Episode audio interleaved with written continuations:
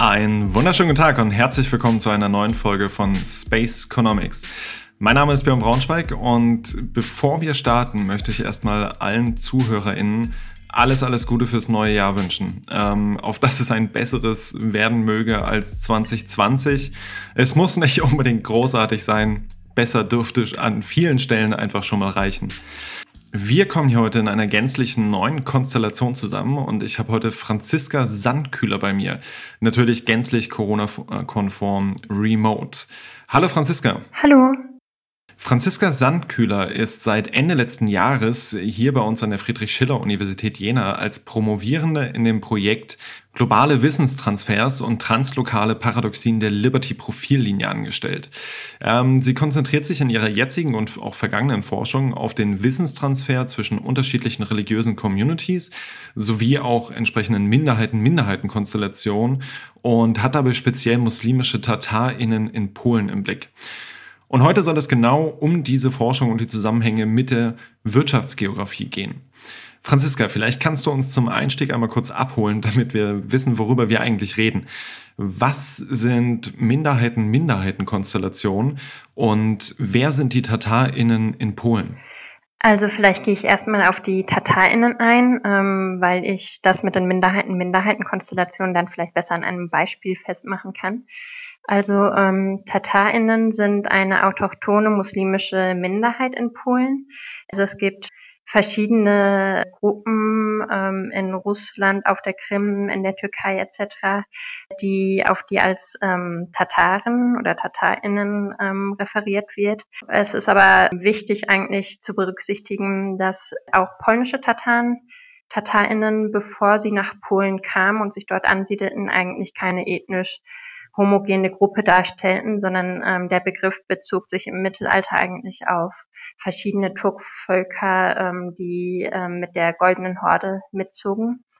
Und polnische TatarInnen kamen das erste Mal so im 14. Jahrhundert auf das Gebiet des damaligen Großfürstentums Litauens und sind auf dem Gebiet des heutigen Polens seit dem 17. Jahrhundert offiziell ansässig und haben sich also eine ähm, islamische Identität bewahrt, also die Islam, islamische Religion sowie eine äh, tatarische Identität, haben aber verschiedene Praktiken, die sich von Praktiken anderer äh, muslimischer Communities unterscheiden und die ähm, teilweise kritisiert werden. Also tatarische Muslime in Polen sind eigentlich Sunnitinnen hanafitischer Rechtsschule, aber es gibt eben noch verschiedene Praktiken, die schamanische Elemente aufweisen oder äh, über die die Vermutung aufgestellt wird, dass sie im Kulturkontakt mit katholischen Polinnen entstanden sind, wie zum Beispiel ähm, ein sogenannter Heiligenglaube, äh, wobei es da natürlich auch Elemente gibt, die ähm, sufischen Praktiken ähneln. Genau, deshalb ist der tatarische Islam in Polen relativ spezifisch, was teilweise zu innerreligiösen Konflikten führt innerhalb, also im Zuge der ähm, innerreligiösen Pluralisierung des Islams in Polen. Und was vielleicht noch relevant ist zu sagen, ist, polnische TatarInnen seit 1936 als religiöse Minderheit anerkannt sind.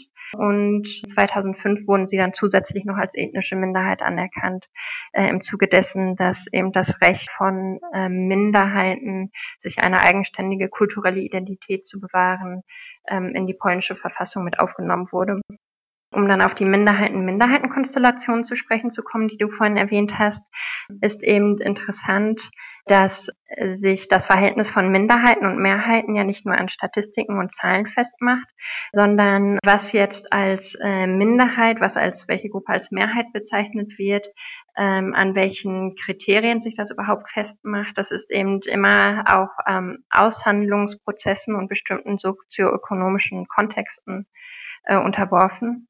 Ebenso ist es eben auch mit den Verhältnissen von äh, Minderheiten und Minderheiten zueinander. Also ähm, oft wird eigentlich gar nicht berücksichtigt, dass Minderheiten sich ähm, nicht nur im Verhältnis oder in Abgrenzung zu einer Mehrheit konstituieren, sondern auch in Bezug und in Abgrenzung zu anderen Minderheiten. Und so hat mich eigentlich äh, im Hinblick auf Polen auch besonders interessiert, wie sich ähm, tatarische Identitätsentwürfe wandeln im Kontakt und äh, in der Abgrenzung von und zu äh, anderen muslimischen Community. zum Beispiel MuslimInnen mit Migrationserfahrung. Okay, das heißt, wir haben hier eigentlich zwei Arten von verschiedenen Konstellationen von Minderheiten, Minderheiten. Wir haben einmal die Minderheit der Musliminnen in Polen, die dann wiederum andere Minderheiten in sich vereint und damit dann eine Minderheiten-Minderheiten-Konstellation darstellt. Und wir haben gleichzeitig aber auch quasi die Community der Musliminnen zu anderen ethnischen, religiösen oder sonstigen Minderheiten, äh, wo wir auch wieder eine Minderheiten-Minderheiten-Konstellation haben. Und das sind also die Aspekte, mit denen du dich beschäftigst. Äh, genau, und dass es eben unterschiedlichste äh, muslimische Akteure gibt. Auch wenn im öffentlichen Diskurs um den Islam in Polen ähm, immer dieses Narrativ bedient wird von zwei mehr oder weniger homogenen Gruppen. Einmal den polnischen TatarInnen, die eben sehr integriert seien und dann auf der anderen Seite alle Muslime mit Migrationshintergrund gibt es natürlich verschiedenste muslimische Gruppen und verschiedenste muslimische Organisationen, von denen eigentlich insgesamt zwei also es gibt äh, im Moment fünf bekenntnisorientierte Organisationen, muslimische Organisationen in Polen.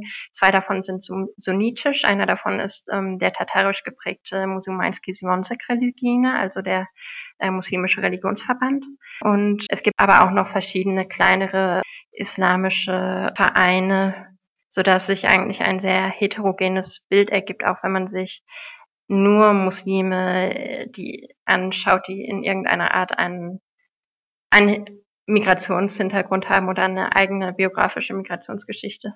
Das sind also dann die Aspekte, diese Konstellationen, mit denen du dich in deiner bereits erfolgten Forschung beschäftigt hast.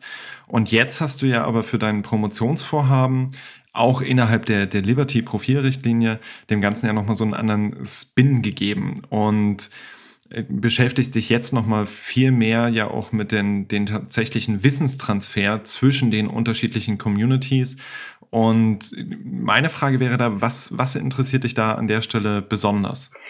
Also, mich interessieren eigentlich verschiedene Aspekte, weshalb es ich ähm, auch noch ein bisschen daran arbeiten muss, meine Forschungsfrage einzuengen.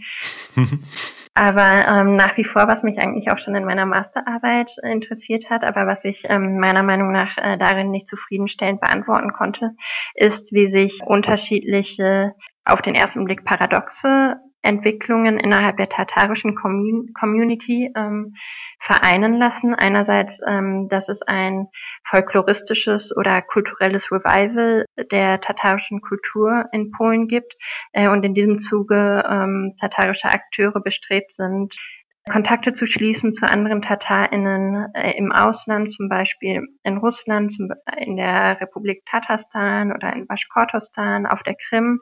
Und dort Bräuche zu adaptieren, die dann, äh, das kann man ähm, schon nach Hobsbawm Invented Tradition nennen, diese Bräuche dann eben als polnisch-tatarische Bräuche auch in Polen etablieren obwohl die vorher nicht vorhanden waren, während gleichzeitig in der Literatur auch Reislamisierungstendenzen und ähm, islamische Erneuerungsbewegungen beschrieben werden, die sich von bestimmten tatarischen Praktiken distanzieren. Mhm. Und mich interessiert eben, woher kommt eigentlich das religiöse Wissen, das kulturelle Wissen, wenn man dann jetzt zwischen religiösem und kulturellem Wissen unterscheiden möchte, wie wird ausgehandelt, welches Wissen jetzt anerkannt wird und welches Wissen verworfen wird. Also was ist heterodoxes Wissen und was ist orthodoxes Wissen, also in einer wissenssoziologischen Terminologie.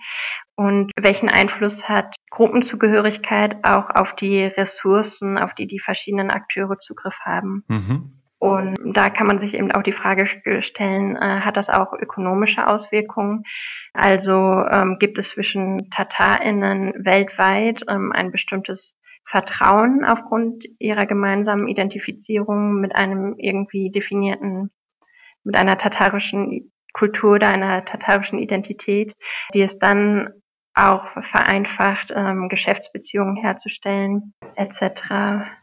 Also kommen da dann auch, wie es ja auch in der Profilrichtlinie, beziehungsweise besser gesagt im Projekt innerhalb der Profilrichtlinie heißt, also diesen Aspekten von globalen Wissenstransfers und das Translokale nochmal mehr Bedeutung. mit den entsprechenden Auswirkungen. Also du hast ja auch bisher deinen deinen Abschluss auch in der Religionswissenschaft gemacht. Du hast das Thema vorher religionswissenschaftlich untersucht, aber du hast ja jetzt auch schon aufgezeigt, dass ähm, wir hier Schnittmengen haben, die sich zum Beispiel darauf beziehen, dass das zur Verfügung stehende Wissen beziehungsweise auch das soziale oder kulturelle Kapital entsprechende ökonomische Auswirkungen hat.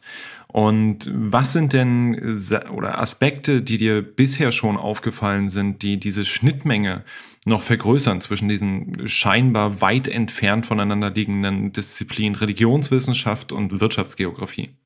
Ich denke einerseits eben das Interesse an ähm, Wissenstransfer beziehungsweise Ressourcentransfer im Allgemeinen. Also ähm, ich überlege mir auch, mir nicht nur den Wissenstransfer anzusehen, äh, sondern auch den Transfer anderer Ressourcen.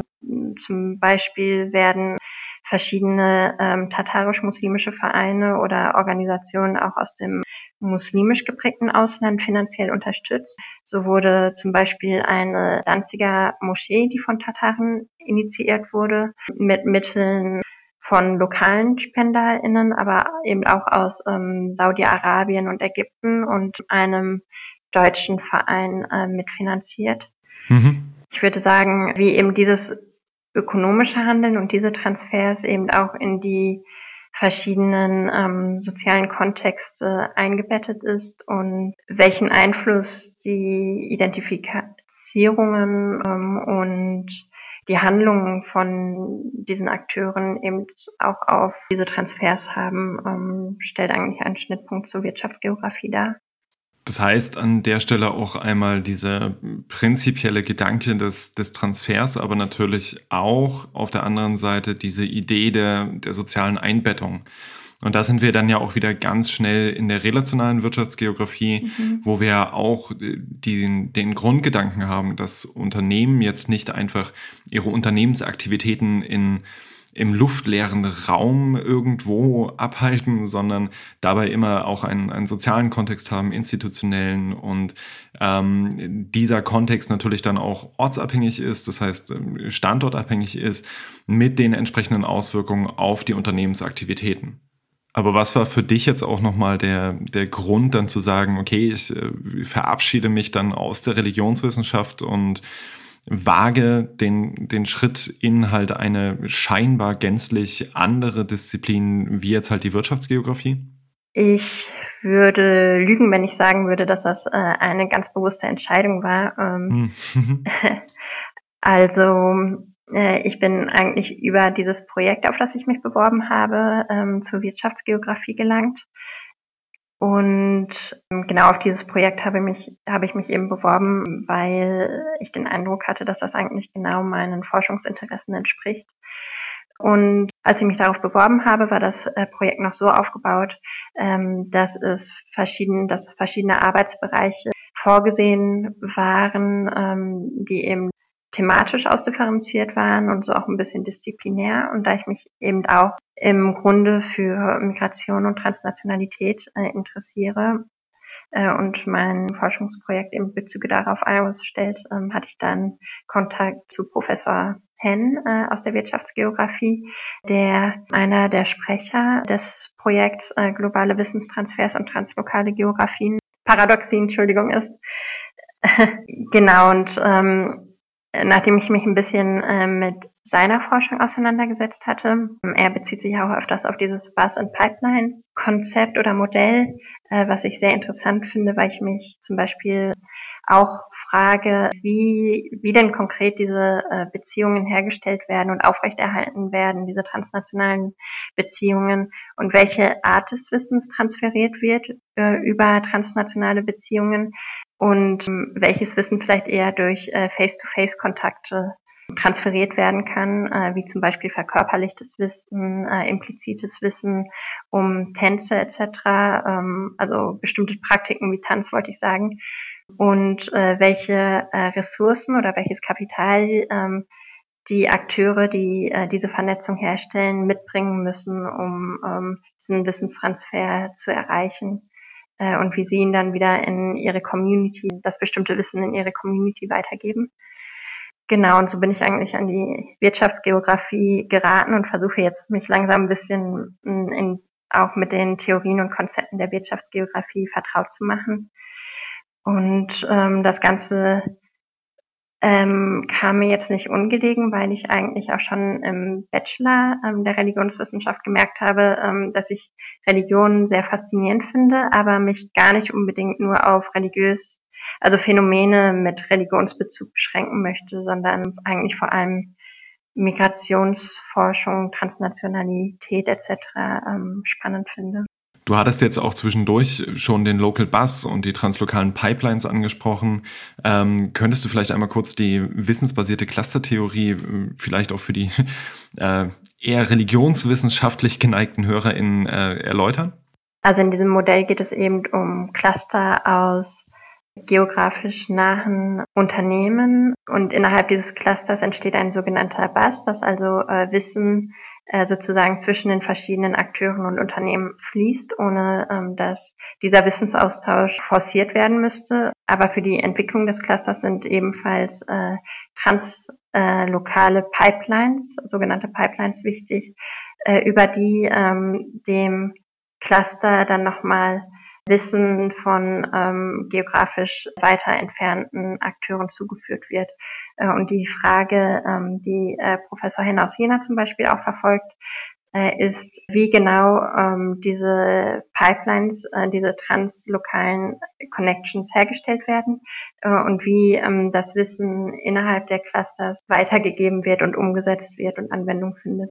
Das heißt, du bist dann jetzt wirklich auch im, im, Kern bei zwei, zwei Hauptthemen unseres Lehrstuhls und der Forschung unseres Lehrstuhls und auch entsprechend von Professor Henn. Also einmal die, die Wissenstransfers über geografische Distanzen und dann aber natürlich auch das Thema der Migration. Und das heißt, wir haben eigentlich so eine, so eine Zweischrittigkeit, sag ich jetzt mal, da drin. Erstmal haben Religionswissenschaft und Wirtschaftsgeografie nichts unbedingt miteinander zu tun. Dann gucken wir näher rein, dann sehen wir, mh, scheinbar werden irgendwie die, die gleichen Themen behandelt. Und wenn wir dann aber auch noch weiter reingehen, dann sehen wir aber auch, dass sich den Themen zum Teil gänzlich unterschiedlich genähert wird. Das heißt also, du hast ja auch in deiner bisherigen Arbeit zum Beispiel mit der Grounded Theory gearbeitet, die wir sonst eher aus der Soziologie und Sozialgeografie kennen und musste ich jetzt ja auch so ein Stück weit einstellen auf ein anderes Instrumentarium. Ähm, wie leicht ist dir bisher der Einstieg gefallen? Also der Einstieg ist mir nicht immer ganz leicht gefallen, auch weil ähm, teilweise ähm, ähnlich klingende Konzepte verwendet werden, hinter denen sich dann aber, habe ich den Eindruck, doch etwas vollkommen anderes verbirgt ähm, innerhalb der verschiedenen Disziplinen. Mhm. Aber ähm, hatte eigentlich den Eindruck, dass jetzt auch ähm, in der Wirtschaftsgeografie ich da bei vielen Leuten auch auf ein offenes Ohr gestoßen bin, die mir ähm, Literatur empfohlen haben und so, ich ähm, mit der ich mich jetzt weiter auseinandersetzen werde. Gleichzeitig habe ich aber ein bisschen auch das Problem, dass ich auch den Geisteswissenschaften oder der Religionswissenschaft jetzt nicht völlig abhanden kommen möchte, sozusagen, ihn nicht vollkommen abschwören möchte mhm. und gleichzeitig auch noch an einem Kolloquium der Religionspädagogik hier in Jena teilnehme, wo ähm, eben wiederum mit anderen Konzepten gearbeitet wird.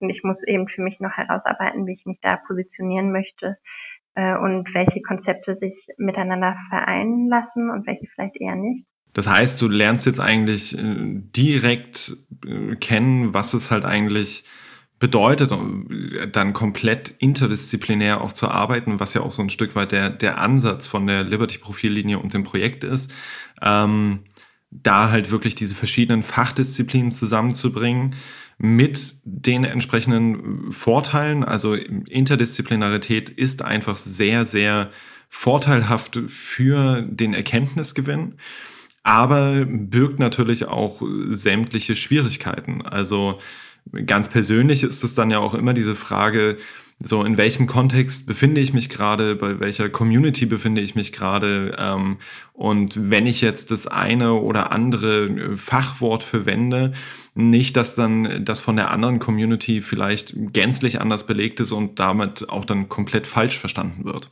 Genau, also ähm, das empfinde ich eigentlich als sehr bereichernd, äh, so in unterschiedliche Theorien und Fachdisziplinen äh, Einblicke erhalten zu können, weil ich eigentlich sehe, dass sich immer ähm, Querverbindungen zu anderen Disziplinen herstellen lassen äh, und teilweise eben mit einem anderen Vokabular eigentlich auch das Gleiche beschrieben wird ähm, und sich äh, einige Ansätze eben aus Ansätzen von anderen Disziplinen nochmal ergänzen lassen.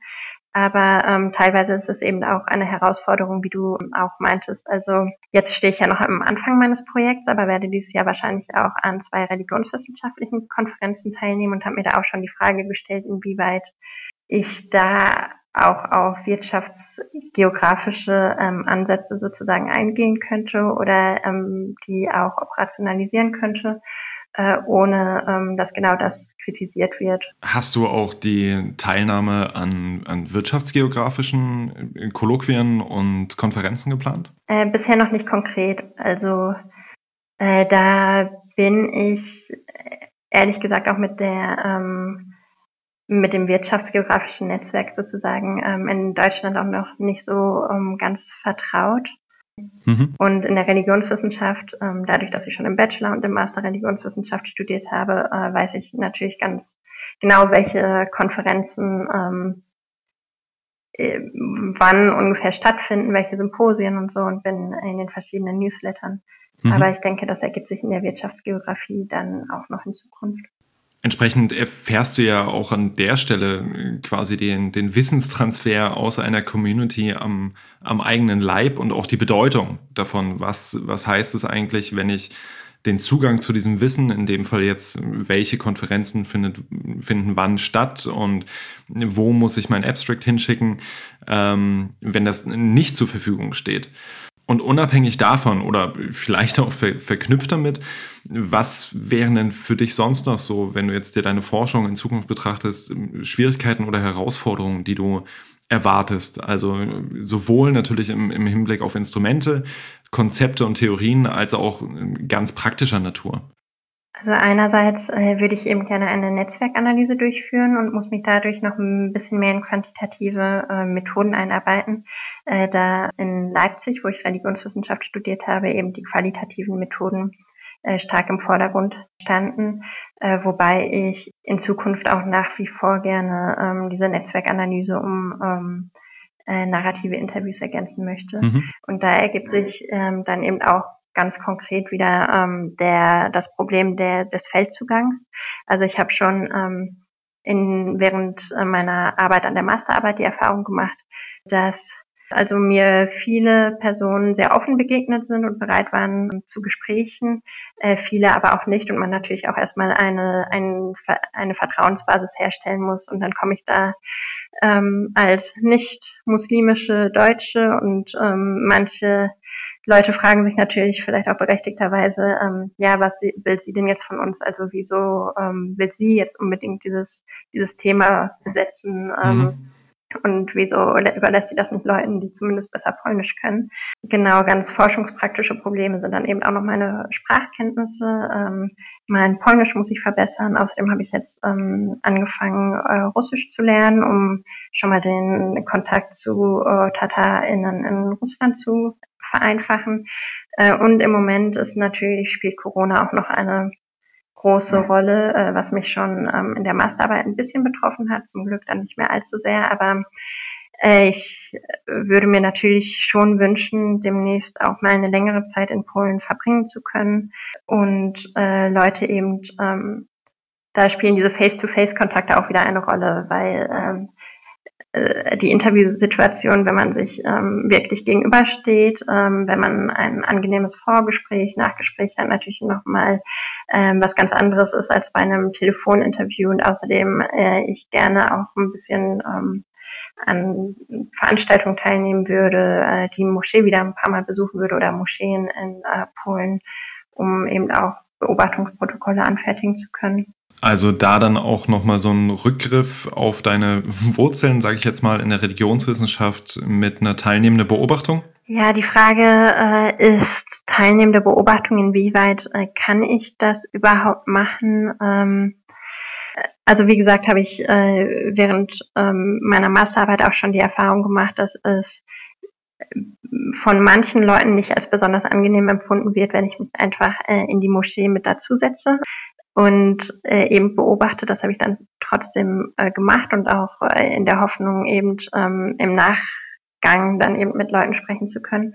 Aber es ist eben, also ich könnte mir beispielsweise vorstellen, ähm, mal an Korankursen, an ähm, äh, Koran-Alphabetisierungskursen teilzunehmen, eben an Kursen, ähm, die eben auch zum Zweck haben, religiöses Wissen eben zu vermitteln in Polen. Aber die Frage ist halt immer, ähm, was ist meine Rolle da als Forschende? Inwieweit kann ich da teilnehmen als Nicht-Muslime, ohne mich irgendwie verstellen zu müssen? Und inwieweit wird mir dieser Zugang auch gewährt?